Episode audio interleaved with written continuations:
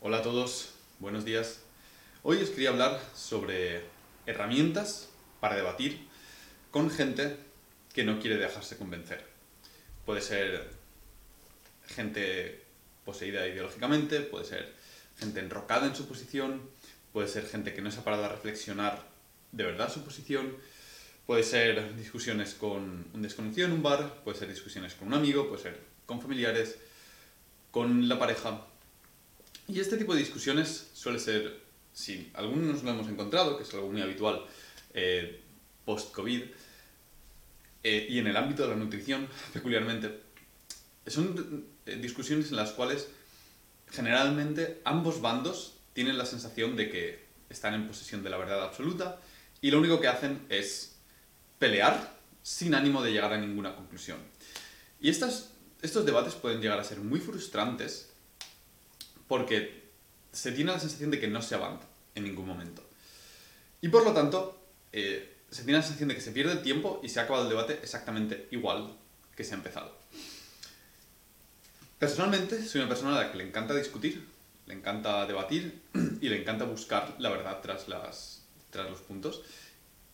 Y por tanto, tiendo a participar fácilmente en este tipo de debates y llevarlos bastante adelante. No tengo ningún reparo en tirarme dos horas discutiendo si la discusión es sana y se lleva a algún sitio.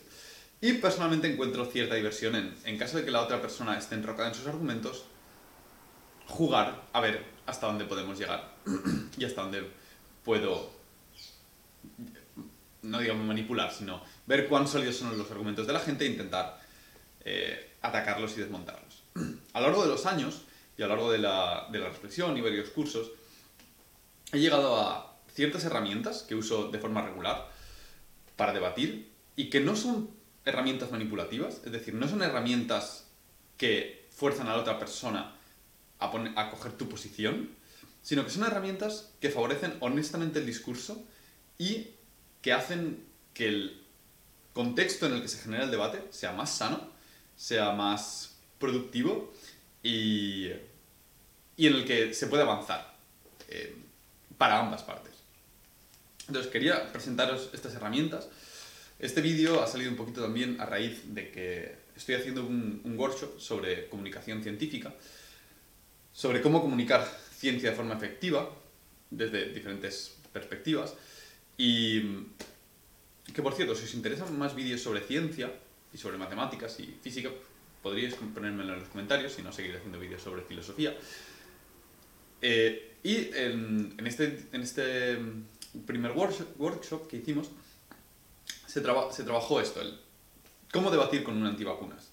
Y esto me hizo retomar un poquito estilo de pensamiento que ya llevo teniendo y elaborando bastante tiempo. Como os digo, eh, tengo opiniones un poco disidentes en muchos ámbitos de la vida, también porque pienso mucho en muchos ámbitos de la vida, y por tanto es frecuente encontrarme con personas que tienen una visión más convencional sobre el mundo y con la que el debate muchas veces consiste simplemente en un choque sin ninguna pretensión de llegar a un, a un resultado real.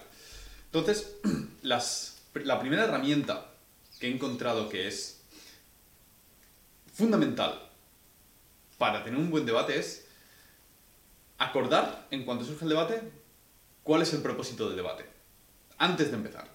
Es decir, puede parecer muy obvio porque no, estamos debatiendo del cambio climático, estamos debatiendo sobre eh, veganismo versus eh, comer carne o no, estamos debatiendo sobre las vacunas del COVID. No, no, no, no, no. Tenemos que estrechar todo lo posible cuál es el objetivo de cada uno de los dos. Y eso es fundamental. Por ejemplo, vamos a poner el ejemplo de, con, del veganismo contra una dieta que contiene carne. Puede parecer un debate, pero en realidad no es un debate. Son muchos debates. Y tenemos que hablar y tenemos que acordar si el objetivo del debate es que tú me convenzas a mí de que yo deje de comer carne o que yo te convenza a ti de ser veganismo, de, que dejes de ser vegano, o si el objetivo del debate es, por ejemplo, coger el impacto en el cambio climático de los diferentes tipos de dieta e intentamos ambos encontrar cuál de los dos tiene un mayor o menor impacto. O, otro ejemplo, podemos debatir sobre la moralidad de matar animales y de consumir o de no matar animales. Podemos hablar de ambos puntos desde el punto de vista de eh, la ganadería intensiva o la ganadería extensiva. Y, es, y hablarlo es muy importante porque si vamos a un debate con la intención de yo quiero cambiar tu opinión y tú quieres cambiar mi opinión sobre este tipo de dieta, eh, es decir, yo quiero que dejes de ser vegano y tú quieres convertirme en el veganismo, y este argumento está roto en muchos otros argumentos, lo más seguro es que el debate no vaya hacia ningún lado. Porque no nos estamos centrando ninguno de los dos en buscar la verdad sobre un argumento. Y si no nos estamos centrando en buscar la verdad, lo único que vamos a conseguir es debatir infinitamente sin ninguno de los dos dar su brazo a torcer. Si en cambio escogemos una métrica que es objetiva o relativamente objetiva como vamos ambos a hablar sobre el impacto que los dos tipos de dieta tienen en el clima. Eso es objetivo. Eso tiene una raíz en la verdad. Y en ese aspecto, ambos, si vamos con una actitud relativamente honesta, que es el siguiente punto, podemos acordar que uno de los dos tiene razón y el otro no. Porque podemos hablar sobre, bueno, es que este estudio mide esto, pero tiene en cuenta esta otra cosa o no tiene en cuenta otra cosa. Y llegamos, podemos acordar que objetivamente una de las dos cosas es mejor. Otros puntos un poquito más eh, subjetivos, como es la moral, eh, podemos debatir, pero por lo menos sabemos ambos dos que es un debate subjetivo y que depende de las condiciones morales de la persona y que por tanto eh, podemos acabar el debate diciendo, vale, yo, mi moral me dice esto y tu moral te dice esta otra cosa. Entonces, acotar de qué estamos hablando y cuál es el objetivo del debate antes de empezar, lo soluciona mucho. Otro ejemplo podría ser con la pareja, ha sucedido, algo, o con un familiar, o con un conviviente, ha sucedido algo en la casa que te molesta y empieza un debate, ¿cuál es el objetivo? ¿El, debate, ¿El objetivo es echar mierda el uno sobre el otro? ¿O el objetivo es, vale, estamos de acuerdo en que esto ha sucedido? Sí, este suceso me ha hecho sentir así y te ha hecho sentir así, asá. Vale, vamos ambos dos a, elaborar una estrategia para que ambos dos estemos mejor con esta situación. Es un, es un objetivo muy diferente. El, el segundo punto al que eh, que es importante, una vez que hemos acordado el, punto, el tema de debate, es qué evidencia o qué debería suceder para que, uno de los, para que ambos dos cambiemos de opinión. Es decir, y se plantea esta, esta cuestión de forma tal cual, literal. Es decir, si estás hablando con una persona vegana, sobre el impacto de las diferentes dietas en el cambio climático, es decir, de acuerdo, tú piensas que una dieta vegana es mejor para el cambio climático. Yo opino que una dieta que incluya carne con una adecuada, eh, con una adecuada cadena de producción es mejor para el clima, por poner un ejemplo. ¿Qué evidencia o qué debería suceder para que tú dejaras de creer que la dieta vegetariana o vegana es mejor para el, para el, cambio, para el clima y qué debería suceder para que yo lo aceptara. Eso no significa que yo deje de, comer carne o que tú dejes de, de, ser vegano. Implica que en este punto, que, que, como, que, como comentábamos, es una métrica objetiva, ¿qué, ¿qué podría suceder para cambiar tu opinión? Y entonces eso lo decimos de antemano para saber qué estamos buscando en el debate. O sea, qué, cuál es el objetivo y cuáles son las premisas. Es decir, bueno, es que si, esto, si hubiese un estudio que tuviese controlado esto, esto, esto, esto, esto, esto, esto, esto, esto, esto, yo tendría que ceder y decir, vale, si esto sucediera, tienes. Tienes razón. Eso es otro punto muy importante en el debate antes de comenzar. Otro elemento al que se debe acordar, por suerte este solo se tiene que hacer una vez, si, si debates regularmente con esta persona, es acordar que se va a hacer un debate honesto en el cual la intención es entender el punto de la otra persona. Y para esto me gusta mucho la herramienta que propone Peterson de cuando parafraseas antes de continuar con un argumento, una vez que uno de los dos ha hecho, un argumento, una vez que continúas con el argumento, generalmente lo, lo, lo parafraseas, quieres asegurarte de que la información que has recibido como receptor es la misma que el emisor quería transmitir. Y para ello necesitas decir, o sea, que quieres decir que argumento de la otra persona. Y la otra persona tiene que darte el visto bueno sobre ese punto. Es decir, tú tienes que decir, entonces tu argumento es este. y la otra persona tiene que decir, no, no, no, lo has entendido mal. Es esto, pero con estos detalles. Ah, vale, entonces es esto con estos detalles y tal. No, no, no, pero es que esto no lo has pillado bien, esto es asá. Ah, vale, es que esto es asá con estos detalles. Y lo, lo hablas hasta que la otra persona te dice, sí, ese es exactamente mi argumento. De esta forma nos aseguramos que lo que yo he entendido es exactamente lo que tú querías decir.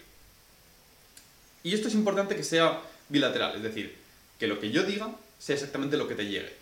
Y esto es muy importante porque en las discusiones muchas veces hablamos y pensamos que el mensaje llega porque lo hemos dicho. Pero eso es totalmente falso. Lo primero, por nuestro lado, transmitir un mensaje depende de las palabras que escojamos, nuestro tono de voz, el énfasis que le pongamos, las miradas y la construcción del argumento. Es decir, podemos ser más elocuentes o menos elocuentes comunicando un mensaje. Pero por otro lado, depende del receptor. Es decir, depende de la atención que te está prestando en ese momento el receptor y depende también de las ideas preconcebidas del, del receptor, así como de las connotaciones subjetivas de cada una de las palabras. Entonces, lo que uno dice y, lo, a lo que uno llega, y, perdón, lo que uno dice y lo que llega al receptor puede ser muy diferente de lo que el emisor quería emitir en, primer, en primera instancia. Es por tanto fundamental que mientras se genere un debate, ambos intentemos estar de acuerdo en lo que en el punto de la otra persona. Y os sorprenderá la cantidad de veces que esto simplemente ya arregla el debate. Porque muchas veces simplemente uno está utilizando una terminología con una definición eh, y el otro está, está, utilizando la misma terminología con otra definición. Un ejemplo muy clásico es cuando varios filósofos discuten sobre qué es verdad o qué es realidad. Bueno, vamos a pararnos y acordar en qué definimos como realidad o qué definimos como verdad y a partir de ahí proseguimos el debate. Y por último, y esto ya es una herramienta más eh, hasta ahora han sido herramientas bilaterales, de ambos tenemos que hablar de esto antes de empezar, pero eh, una herramienta que ya personalmente utilizo mucho en los debates es no hablar con afirmaciones, sino intentar eh, hablar con preguntas. Es decir, una vez que una persona me ha expuesto su argumento, esto también tiene que ver con entender el argumento de la otra persona, avanzo con preguntas intentando dilucidar o hacer que la otra persona llegue a las consecuencias últimas de sus argumentos. Esto, paradójicamente, em, para mucha gente eh, hace que se rompan sus argumentos porque nunca se han parado a reflexionar, vale, si tengo esta posición, que parece una posición media muchas veces, ¿qué sucede si la llevo al extremo? ¿Qué sucede si continúo con esta posición y la mantengo tal y como está? Y muchas veces llega a extremos en los cuales no piensas que, que llegaría. Y si tú le dices, bueno, es que esa posición implica esto. Te van a decir, no, no, no, no, no, no, no, no lo has entendido. Pero si tú le dices, bueno, eh, si, esto es, si tú crees que esto es así, entonces esto implica esto, ¿no? La otra persona te dice, vale, sí, sí. O sea, un salto pequeño, lógico. Vale, entonces si esto, esto, ¿qué pasa aquí? Entonces la otra persona te dice, bueno, pues si esto, pues esto tiene que pasar, ¿no? Y vas dando saltos lógicos poquito, poquito a poquito hasta que llegas al punto en el cual la persona, bueno, o bien has entendido hasta el final del argumento, es otra forma de esforzarte por entender el argumento de la otra persona, o bien llegas, llegas a un punto en el cual la otra persona dice, bueno, sí, eso es cierto, pero no es a lo que quiero llegar. Que eso básicamente es una, es una forma de decir, acabo de darme cuenta que si mi argumento principal era este, tiene esta consecuencia en la que no había pensado. En la que no había pensado. Y por tanto, tengo que repensar mi argumento principal. Y esa es una forma de debatir mucho más sana y mucho más constructiva que culpar a la otra persona. Entonces, estas son generalmente mis herramientas por defecto para abordar casi cualquier tipo de debate. Y si lo haces, si ambos lo hacéis de forma honesta, el debate puede ser súper enriquecedor para ambos, puede ser muy constructivo y puede llevar a aumentar el conocimiento de ambos y a un mayor entendimiento. Y más aún, puede hacer, sé que suena milagroso, pero puede suceder, que acabéis el debate ambos con una sensación de gratitud hacia la otra persona y con una sensación de enriquecimiento tras el debate. Porque no has estado intentando desmontar a la otra persona como persona. Estabais argumentando sobre puntos en concreto donde tenéis una, una opinión disidente y por tanto habéis aprendido y habéis crecido ambos en el debate.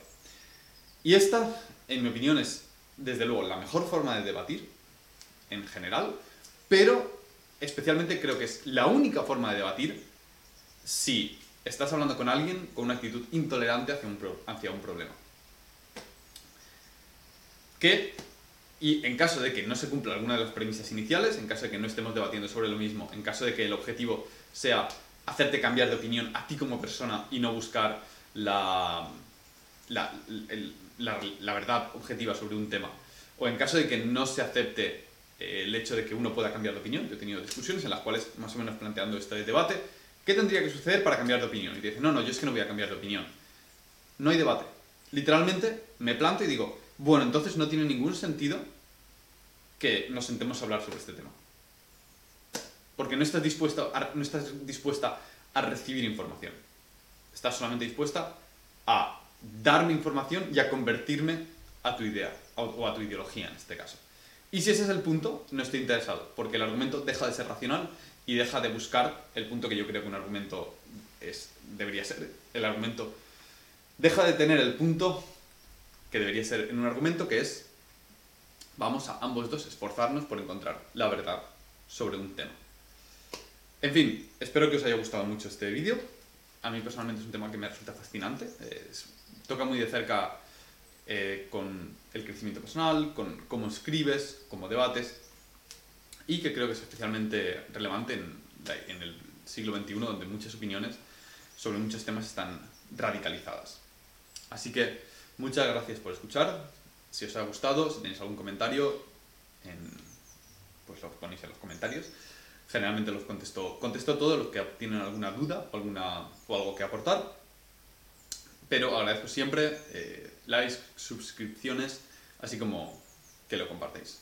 Un saludo y que tengáis un buen fin de semana.